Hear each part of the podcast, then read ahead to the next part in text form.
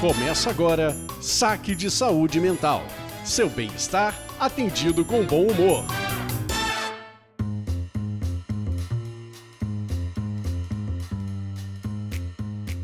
Olá, você está no Saque de Saúde Mental, a sua maneira mais saudável de consumir as mídias sociais. Eu sou a Lisandra Brandani. E eu sou a Bianca Dalmaso. É, a gente previu, quase mãe de Ná. No último episódio, tinha passado pelo Covid, eu falei que eu ia entrar e eu entrei mesmo, e por isso que a gente tá entrando aqui atrasado. E hoje nós vamos fazer o nosso programa sobre as redes sociais e como elas influenciam a vida da gente. Lembrando que você pode participar do saque de saúde mental lá pelo Instagram, saque saúde mental sem acento no saúde, ou também você pode participar com a gente com o número do WhatsApp para mandar áudio, que é o 11 98800 87 15.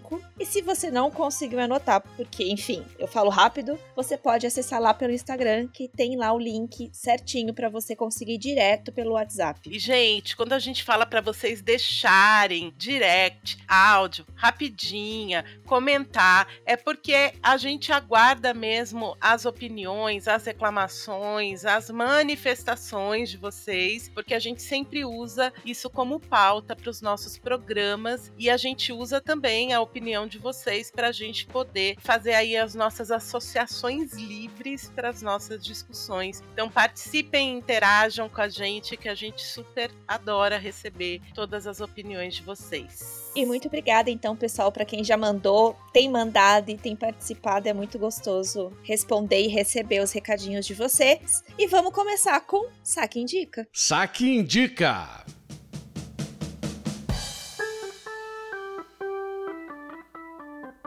Eu queria fazer indicação, eu não sei se eu já fiz, porque é isso, né? Pós-Covid a gente perde o quê? Memória. Se eu já falei. Não, a gente nunca fez. Não, ufa. Não. É o meu episódio favorito. Não, eu não sei se é um dos eu acho que é um dos. Tem um outro que eu também acho muito legal. De um seriado que eu já vou dizer que ele é muito exótico. Dá para ver mais de uma vez e cada vez que você vê, você vai entendendo coisas, pensando coisas e a primeira vez que você assiste não faz o menor sentido, pelo menos pra Isso, mim não fez. Isso, correção, Bia, não é que você pode ver mais de uma vez, você precisa ver mais de uma vez.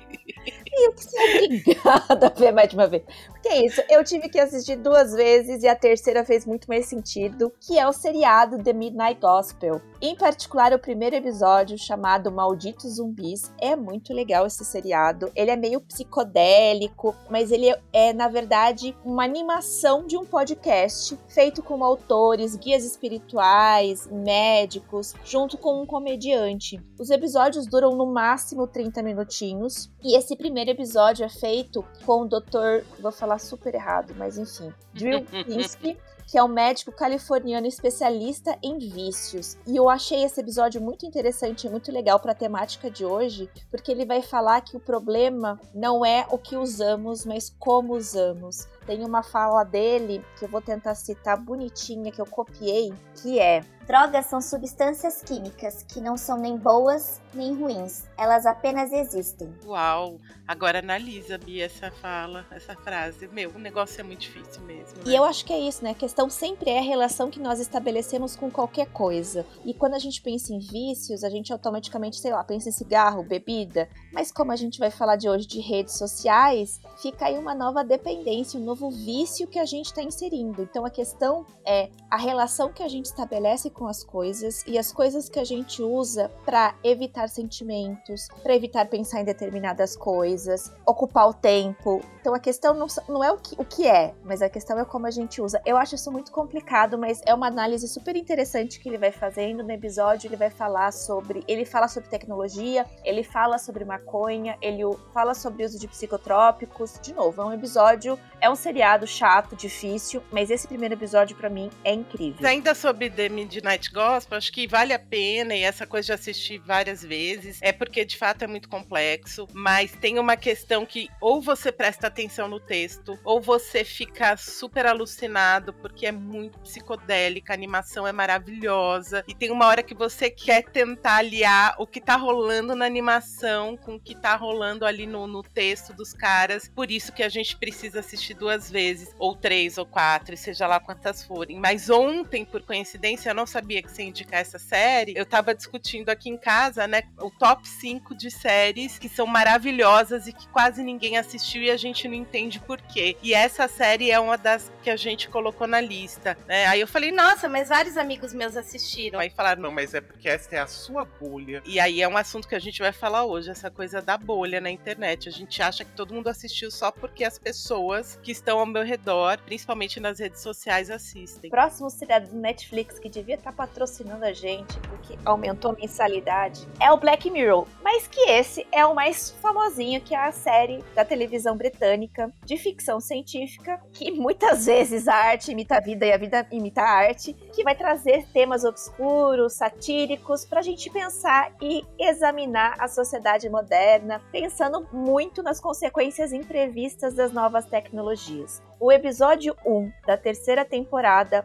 para mim é o que marca talvez as redes sociais, porque mostra uma realidade onde a gente vive por meio dos likes. Então, quanto mais likes você ganha, mais você tem acesso a determinados restaurantes, a determinadas roupas, a ir a determinados lugares, a viver em determinados lugares e ter determinados empregos. Então, seu status depende do seu like. Eu acho interessante para a gente pensar o quanto parece ficção científica, mas também se a gente for pensar no tema de hoje, o quanto ter acesso a quantos likes a pessoa teve foi um fator determinante para o Instagram tirar isso, porque começou-se a pessoas adoecerem por conta de quantas pessoas viram, visualizaram, curtindo determinadas postagens e comentários, ao ponto de hoje em dia a gente não ter mais. E aí eu separei também aqui o óbvio, né, que foi um documentário de 2020 também da Netflix, que é o Dilema das Redes, que eu acho que todo mundo, muitas pessoas assistiram, porque ficou muito famoso, mas eu separei um depoimento, porque no Dilema das Redes eles vão entrevistar no meio da história toda os executivos dessas empresas tech, então do Google, Twitter, é, enfim, vários deles vão falar de algumas estratégias que eles usam para aprender a gente nas redes sociais e também as questões comerciais relacionadas a isso. E tem uma fala ali no meio do documentário que ele diz assim: Somos mais lucrativos para uma empresa se ficarmos olhando para uma tela, assistindo a um anúncio, do que se estivermos vivendo a vida de forma significativa. Estamos vendo empresas usando uma poderosa inteligência inteligência artificial para nos superar e descobrir como atrair a nossa atenção para o que querem que vejamos, em vez do que condiz com nossos objetivos, valores e nossas vidas. Então, quanto que a gente diz que os nossos principais valores e aquilo que faz a nossa vida ser significativa, família, estar com os amigos e uma série de coisas, só que a gente acaba colocando essas coisas que de fato são significativas para a gente de lado e a gente fica preso ali ali na rede olhando né, a vida de pessoas que talvez não tenham nenhum significado num, pra gente. Aproveitando então essa última indicação, o dilema das redes, vamos começar com Saque Responde. Saque Responde.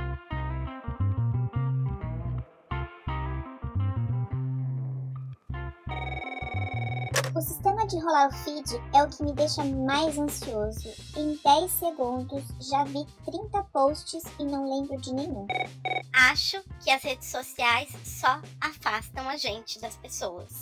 A gente fez a seguinte pergunta: você costuma achar que sua vida é menos interessante se comparada com a vida das outras pessoas ao navegar pela rede social? Eu não sei, sabe? Eu achei que os nossos seguidores eles são pessoas muito conscientes no uso da rede social social pelos dados que a gente teve aí nas nossas mini pesquisas. Nessa pesquisa especificamente, a gente teve quase que 50 a 50%. Algum hum. 50% acha que suas vidas são menos interessantes e os outros 50% acham que não. Mas aí a gente teve dois comentários sobre isso. Eu sei que é falsidade, mas quando a gente está num dia ruim, rola comparação. Tipo eu hoje. Quem nunca? O povo só vive feliz e viajando. Eu só não me permito me apegar a isso. Afinal, nem tudo são flores. E aí a gente fez mais algumas outras pesquisas. Uma delas é: você acha que fica mais tempo nas redes sociais do que gostaria ou do que acha que seria adequado? 85% dos nossos seguidores acham que ficam mais tempo nas redes sociais do que gostariam. E o mais legal, pensando no dilema das redes, a gente perguntou com relação às propagandas que aparecem nos feeds. Se era algo que você chega a clicar e comprar ou não. Eu fiquei surpresa. Eu também. 32% das pessoas que responderam falaram que chegavam a clicar no link, mas não concluíram a compra. 12% falaram que às vezes compravam e 56% disse que sempre ignorava. Eu fiquei surpresa. Eu fiquei muito. Sabe por quê? Eu fiquei pensando nisso, né? A questão, e aí eu acho que é o que falo, o dilema das redes, é que assim, pensa, quando a gente era criança, eu assisti assisti o programa da Xuxa. E a Xuxa, ela anunciava, sei lá, um Danone X era uma propaganda que deveria servir para todos os telespectadores da TV Globo do horário matinal. Então era uma propaganda que era feita ali, uma única propaganda que atingia todo mundo que estava assistindo. E aí é óbvio que você não pega a subjetividade, a individualidade dos outros. Quando você pega as propagandas que vêm no seu, no seu feed, que vêm nos seus stories, sei, sei lá onde mais, que a gente está cercado por todos os lados agora, daqui a pouco vai no WhatsApp também, sei lá. Ela é 100% planejada para você. Então, assim, cada pessoa neste mundo e neste universo vão ter propagandas totalmente diferentes. Não só propagandas. No Dilema das Redes, eles vão contar com relação à pesquisa do Google. Pessoas diferentes pesquisando as mesmas palavras no Google vão ter respostas diferentes baseado no conteúdo que você consome. Então, se você consome um conteúdo mais focado para a parte ambiental, uma coisa mais focada para uma questão de igualdade igualdade de gênero, distribuição de renda, você tem acesso a determinadas notícias na primeira página, ou determinadas respostas, páginas na primeira página, na primeira faceta do Google. Sim, sim, sim, sim. Se você é a favor do armamento, se você acha que deveria ter redução da idade penal e outras coisas, a sua mesma pesquisa vai ter outros sites que vão ter ideias opostas que tem a ver com a nossa bolha. Exato. Mas é isso, acho que surpreende essa pesquisa que a gente fez, que as pessoas ignoram, porque elas ignoram algo que foi feito completamente sob medida para elas. Essas pessoas estouraram a minha bolha. Eu achei que a minha. Pô, é isso, a minha bolha compra, às vezes. Às vezes eu entro, cara, porque eu quero comprar, às vezes eu entro porque eu quero ver o preço, às vezes eu entro porque eu quero ver o comentário das pessoas sobre aquele produto, às vezes eu, eu entro. Bom, na pandemia, eu acho que as pessoas aumentaram o consumo de compra online de uma maneira absurda, né? Por isso que eu achei interessante os nossos seguidores falarem que ignoram. Eu sou a campeã de montar carrinhos que eu nunca vou comprar. eu sou campeã de roteiro de viagem eu já fiz cada um, menina. Elisandra, o que raios então são essas bolhas das redes sociais? O pessoal aí na literatura, eles chamam de bolhas de filtro e que também a gente pode chamar de bolha ideológica. O que que acontece? Quando eu entro na minha no meu Instagram, quando eu entro no meu TikTok, quando eu entro no meu, sei lá, no meu Facebook, eu vou curtir coisas, certo? Que vão passando na minha timeline. Eu vou compartilhar coisas que eu acho interessantes interessante. Eu acabo curtindo coisas mais de uma pessoa, ignorando de outras pessoas da minha timeline. E o que, que vai acontecendo? Com o tempo, o aplicativo ele só vai mostrando aquele tipo de conteúdo para você. Eu adoro gatinhos fofos e sou super fã de adoção, né? De repente, eu começo a ver que todas as pessoas que estão na minha timeline têm gatos e eu vou achar que todos os meus amigos amam gatos. E aí quando eu vou pro mundo real e eu descubro que as pessoas odeiam gatos, eu fico chocada, né? Chocada que eu acho que foi um pouco o que aconteceu nas eleições, que vem acontecendo na política. Você fala assim, como que o candidato que eu votei perdeu? Não, mais do que isso, a terra ser plana, gente. Eu achei isso surreal. isso Como assim? Existem pessoas que acham que a Terra é plana. Estamos em 2022. Assim. É que esse povo não tá na minha bolha. Mas esse povo existe. Esse povo existe, esse povo. Então vai tendo um filtro ali na, na sua rede e que você vai achando que o mundo pensa igual a você, que o mundo tem os mesmos costumes, os mesmos hábitos que você. Isso ficou muito claro para mim quando eu fiz o TikTok, porque aí eu consegui ver o processo do início. A gente não percebeu, acho que no Facebook e no Instagram, porque a gente ainda era ingênuo, a gente achou que era um lugar lindo e fofo para a gente fazer contatos e achar os amigos do ensino médio, do ensino fundamental, aquela nossa ingenuidade. Mas o TikTok, como eu fiz muito recente, deu para ver todo o processo assim de uma maneira microscópica. Quando eu comecei a entrar no TikTok, vinham as dancinhas tradicionais, as piadinhas tradicionais. Com o tempo, começou a vir muita coisa de receita indicação de restaurante de pousada. Então, os TikTokers que falam: Ah, eu fui no restaurante tal, pedi uma porção tal que custou tanto e ela é muito boa. E não... É esse tipo de vídeo que vem para mim: comida, viagem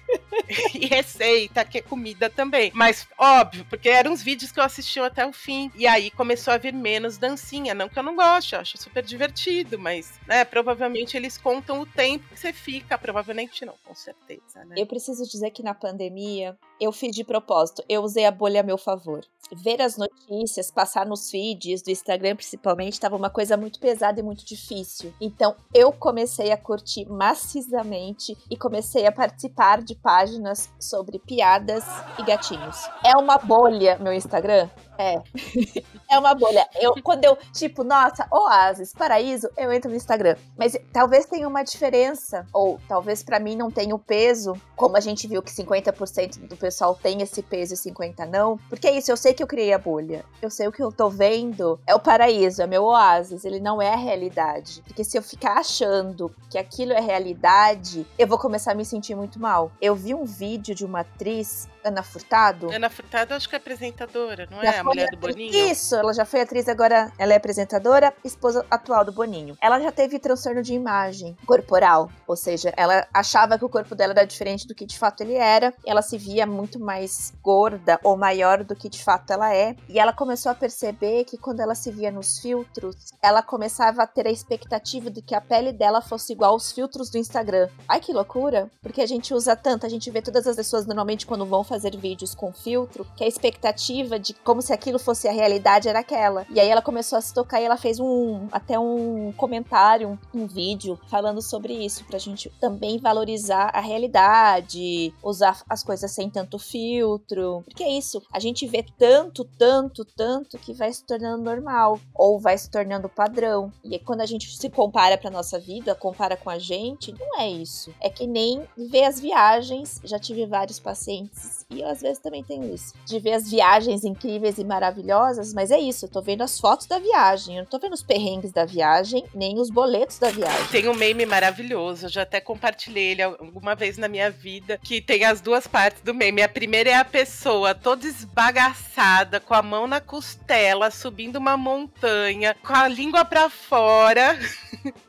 então, assim. Eu fazendo trilha. Aí depois, a foto que eu posto da trilha é a pessoa em cima do alto de uma montanha montanha com pôr do sol linda, toda plena, olhando ali a vista maravilhosa, né? E é isso, né? A gente posta o resultado final, ou a gente posta as melhores coisas. Não é qualquer foto sua que você vai postar. Esse podcast é editado. Não é qualquer merda que eu falo que passa. O produtor. Às vezes passa, vai.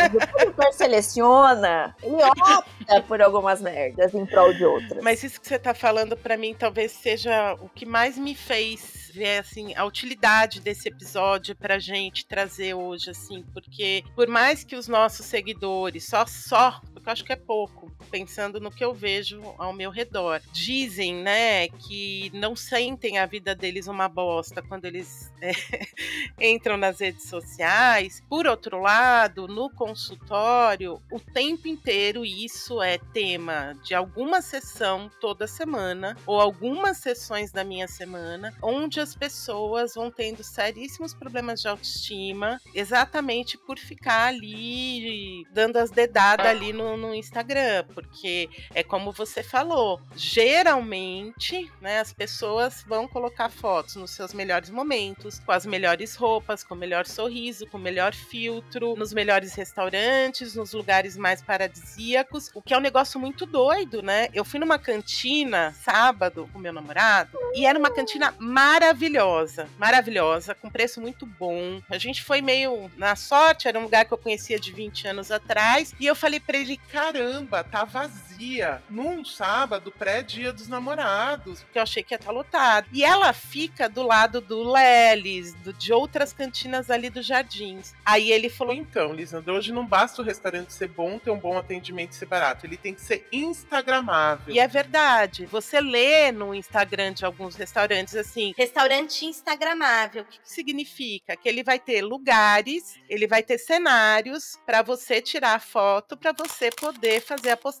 na sua rede social. Velho, eu tô muito velha. Eu nem sabia. Você nunca ouviu esse termo, Instagram? eu tô muito idosa. Cara, eu fui viajar agora na, em março. Eu fui pra Praia da Pipa. A competição das barracas de praia não é onde tem o melhor petisco, é aquelas que fazem aqueles balanços cheios de flores com cenário pro mar. Que fa... Por quê? Porque as pessoas elas querem sentar no balancinho para fazer a foto para postar no Instagram. Então, hoje o critério muitas vezes é que o lugar seja instagramável para você poder fazer a foto boa. Instagramável. Cara, tornou uma palavra do vocábulo. É uma palavra. Brasileiro. Gente, passado. É um verbo, é né? É um verbo. É um verbete. Não, gente, a Bia com esse moletom assim nas costas, falando, é um verbete, parece uma veia de chale. Só faltou meu chá porque eu tô na água. Mas, Bia, quando põe o seu unicórnio atrás de você no seu sofá pra gravar nossos teasers, você está querendo ser instagramável. Gente, era só um unicórnio. Às vezes o unicórnio é só um unicórnio. Gente, nada a ver com o episódio. E talvez esse produtor edite. Estava eu fazendo uma apresentação séria num simpósio. que eu fui mudar de lugar o unicórnio, ele apareceu. tipo, tinha arrumado o cenário pra parecer super, tipo, nossa, pessoa séria falando. De repente caiu o negócio, os gatos pularam em cima, eu fui tirar da onde tava, esqueci da câmera. eu só vejo comentários no meu WhatsApp rolando. Que porra de unicórnio. Bom, o pessoal tava prestando atenção em você, Super, né? Aparentemente. Isso era uma outra coisa que eu ia falar sobre a questão da rede social. Não sei se só da rede social, que é isso. Eu acho que talvez também seja um efeito pós-pandemia e não só da tecnologia em si, mas esses aplicativos, ou celular, ou os tablets, ou os Spotify, o próprio podcast que as pessoas ouvem, eles são segunda tela. O grande problema também é que a gente não consegue fazer uma coisa. Longe de ser a tia chata e velha falando no meu tempo e na minha época, mas é isso. Houve um tempo que ou você estudava, ou você assistia televisão, ou você um livro, ou você ia no cinema. E é isso, hoje você tá assistindo TV e você tá mexendo seu Instagram. E aí eu acho que isso tem a ver também com as questões de transtorno de ansiedade, uma série de coisas, e o porquê mindfulness está tão da moda. Porque o mindfulness é só você poder sentar e ficar concentrado numa única coisa. Tem um nome para isso. Ou nome Diga. não, uma sigla para isso. Não sei se você conhece. Agora vou, vamos ver se eu tô tão idosa assim. Chamada FOMO. FOMO. FOMO, sim. Ah, eu achei que eu ia pegar você nessa. Fear of missing out, ou medo de ficar de fora. Que é isso, né? Antigamente a gente acordava, espreguiçava, tomava café e vivia a vida. Ou tomava banho, enfim. Hoje a gente acorda e pega o celular. Exato. Medo da gente perder informação. E o quanto isso faz com que a gente tá ouvindo este podcast, fazendo outra coisa, ou vendo TV. Já me peguei várias vezes. Vendo noticiário com o celular na mão. Vendo outra coisa. Sim. E aí que nem o nosso ouvinte ouvinte, o nosso reclamante, nosso seguidor falou, eu não lembro mais o que eu vi. Porque eu não consigo prestar atenção em duas coisas, ou até consigo prestar atenção em duas coisas. Mas eu vou acabar esquecendo porque é muita informação. E eu acho que isso tem muito a ver com o perfil do que a gente tá tendo nessa nova geração que a gente faz parte, dessa nova cultura. Estamos ficando ótimos conhecedores de várias coisas superficialmente, mas não estamos sendo mais conhecedores de determinadas áreas específicas. Não, a gente tem muita informação e a gente não tem conhecimento. E aí a gente tem a impressão de que a gente sabe muita coisa. E na verdade a gente não sabe, né? Porque são tantas informações, tantas informações, que a gente tem essa impressão. Nossa, eu sou muito bem informada. Mas quando você vai falar de um assunto, né, explorar esse assunto, você não consegue ir muito pra frente. Ou acho que sou muito bem informada e alguém vai lá e estoura a sua bolha. Isso, porque aí eu ia voltar na história da bolha, porque eu peguei uma citação aqui interessante que fala, porque esse conceito de bolha de filtro é de um cara chamado Elie Pariser. Acho que é isso, Elie Pariser. E aí ele vai falar que o problema da bolha é exatamente, ele fala assim, ó, é melhor ler, abre aspas. Reforçariam conceitos já existentes em cada pessoa, mesmo não sendo os melhores. Assim, diante da ausência de alternativas que questionem os meus modelos, o resultado seria um grupo de pessoas embrutecidas e limitadas. Exibindo o que cada um gosta, os internautas têm passado mais tempo nas redes sociais. Né? E aí ele vai discutir, né, achando que o mundo é exatamente o que ele pensa, o que limitaria a questão da diversidade, de entender outros pontos de vista, conhecer outras coisas, questionar e etc, etc. E que casa muito com o episódio que a gente discutiu sobre homeschooling. O quanto Uhum. é a proposta de homeschooling veio por conta de tentar ter um certo controle sobre os conteúdos apresentados em sala de aula.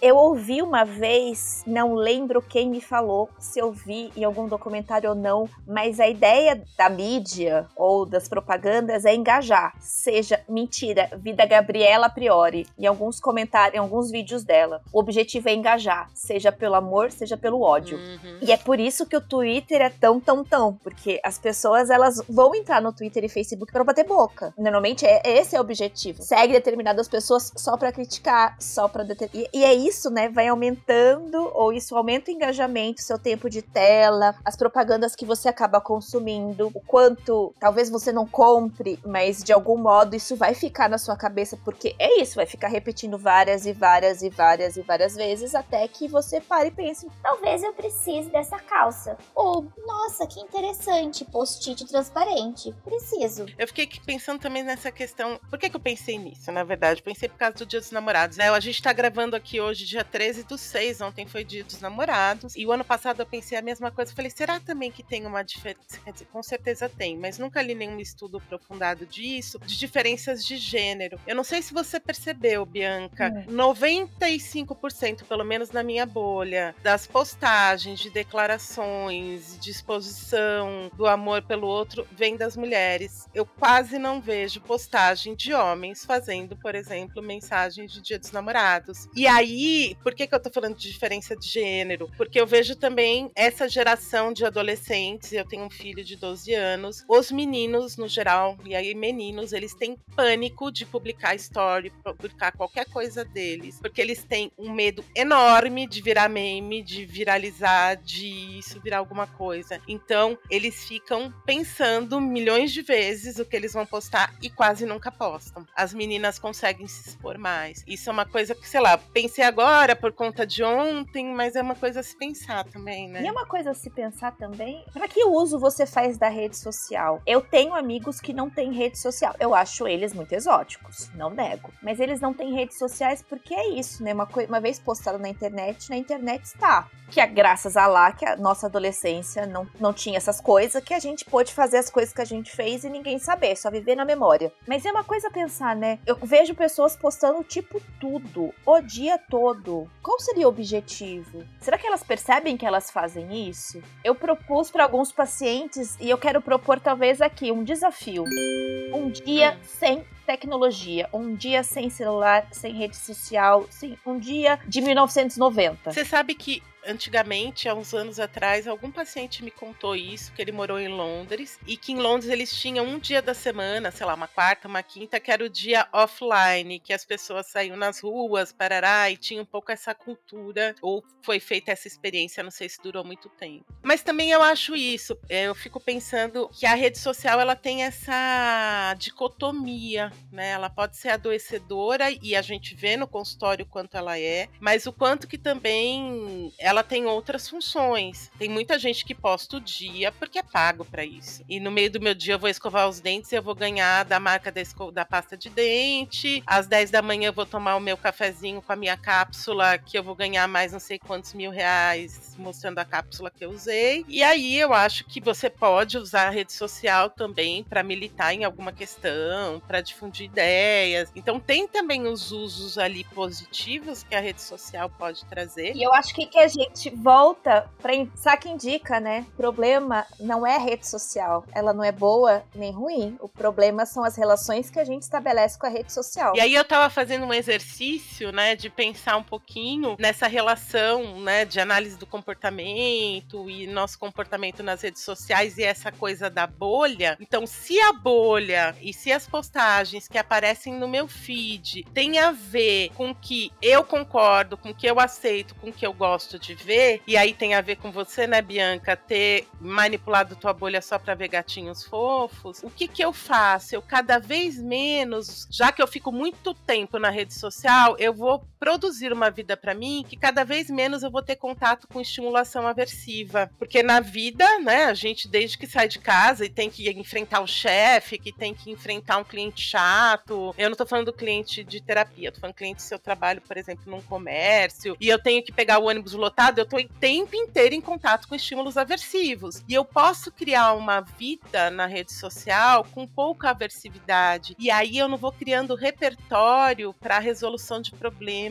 variabilidade comportamental para tentar novas respostas. Eu vou ficando menos resiliente, então quando vem algo na minha vida que é desagradável, eu vou ficando muito pouco tolerante e principalmente eu não aceito mais quem pensa diferente de mim. Aí eu brinquei aqui, né? A gente geralmente desenvolve um repertório de esquiva aqueles estímulos do ambiente que são desagradáveis para mim. A rede social ela faz o trabalho por você porque ela já se esquiva por você, né? Ela já faz metade do caminho, então você não precisa criar repertório nenhum muitas vezes. E isso pode ser muito complicado. Sim, a gente se esquivar de coisas que são ruins, que geram ansiedade, não é, é de novo, não é uma coisa ruim. Meu Deus, vamos fugir, vamos entrar em contato sempre. Mas a questão é que uso a gente está fazendo dentro de um processo terapêutico, dentro da psicologia. Muitas vezes a gente escuta falar sobre esquiva experiencial, que a pessoa deixa de fazer determinadas coisas para fugir da experiência. Então, talvez a indagação, essa coçadinha é sua rede social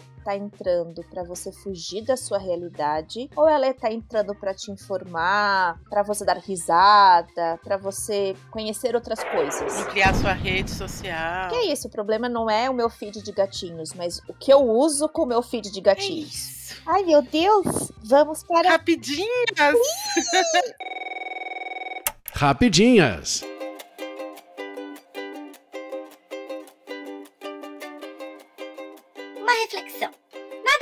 Perigoso do que o ego do procrastinador, que sabe que vai conseguir entregar a tarefa no apagar das luzes.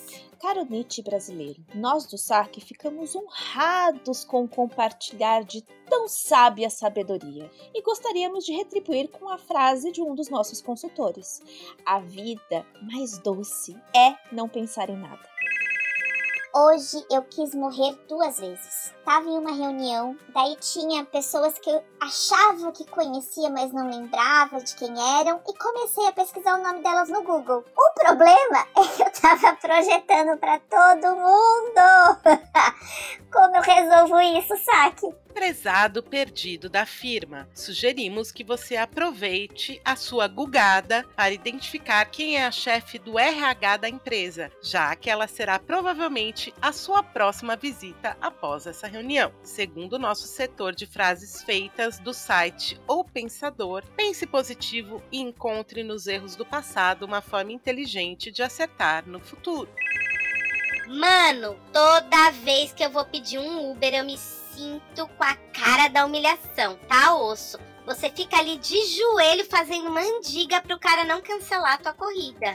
Senhor, os humilhados serão exaltados. Fomos informados que o cancelamento em sequência do Uber faz parte do nosso mais novo pacote para desenvolver resiliência. Caso deseje trocar a experiência de resiliência do Uber pelo plano reunião de duas horas que poderia ter sido por e-mail, digite 1. Um. Caso deseja trocar por áudio longo de no mínimo duas horas de um colega, digite 2. Ou aguarde na linha para que um dos atendentes possa atender. Saiba que existem mil pessoas na sua frente.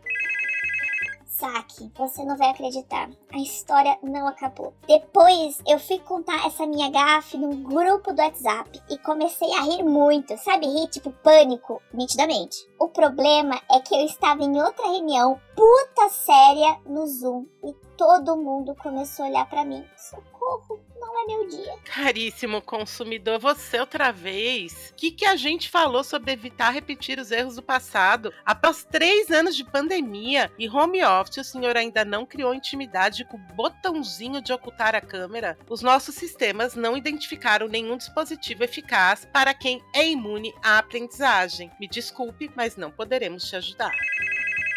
Até queria estudar psicologia, mas tenho mais chance como paciente. Cara psicolover, lembre-se do ditado: de médico e louco, cada um tem um pouco. Começar como paciente pode ser um caminho auspicioso para cursar psicologia. Hoje em dia é ostentação ter saúde mental. Saque, gostaria de fazer um elogio. Não sei quem inventou foda-se, mas tá de parabéns. Alô? Alô? Alô? Ô, foda.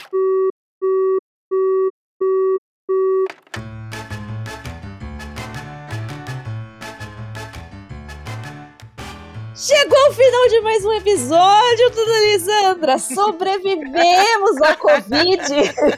A gente vai dizer de novo que esse podcast é quinzenal, 99,9% das vezes, né? Quando questões pandêmicas surgem. Mas a gente vai estar tá aqui daqui 15 dias, né? De volta com mais uma dúvida, mais uma reclamação. E a gente vai discutir com vocês aí no próximo episódio. Então não esqueçam de ir lá, seguir a gente no Instagram, no arroba Saúde Mental, saúde sem acento, e interajam com a gente. A gente adora. E a manutenção técnica desse saque é feito pela Seringe Conteúdo e Comunicação. Vão conhecer todos os trabalhos deles, eles são muito bons e eles dão um suporte incrível lá no seringe.com.br. Então, gente, um beijo para todos vocês e até o próximo programa. Beijos de luz. Lembrando de gostou, compartilha com os coleguinhas, dá o seu like, seu joinha, estrelinha, porque a gente tá que nem o Uber pedindo cinco. Caso não tenha gostado, indica pros inimigos, indica pro chefe chato, indica pra alguém. E a gente não vai cancelar a sua ligação. Tchau. Tchau.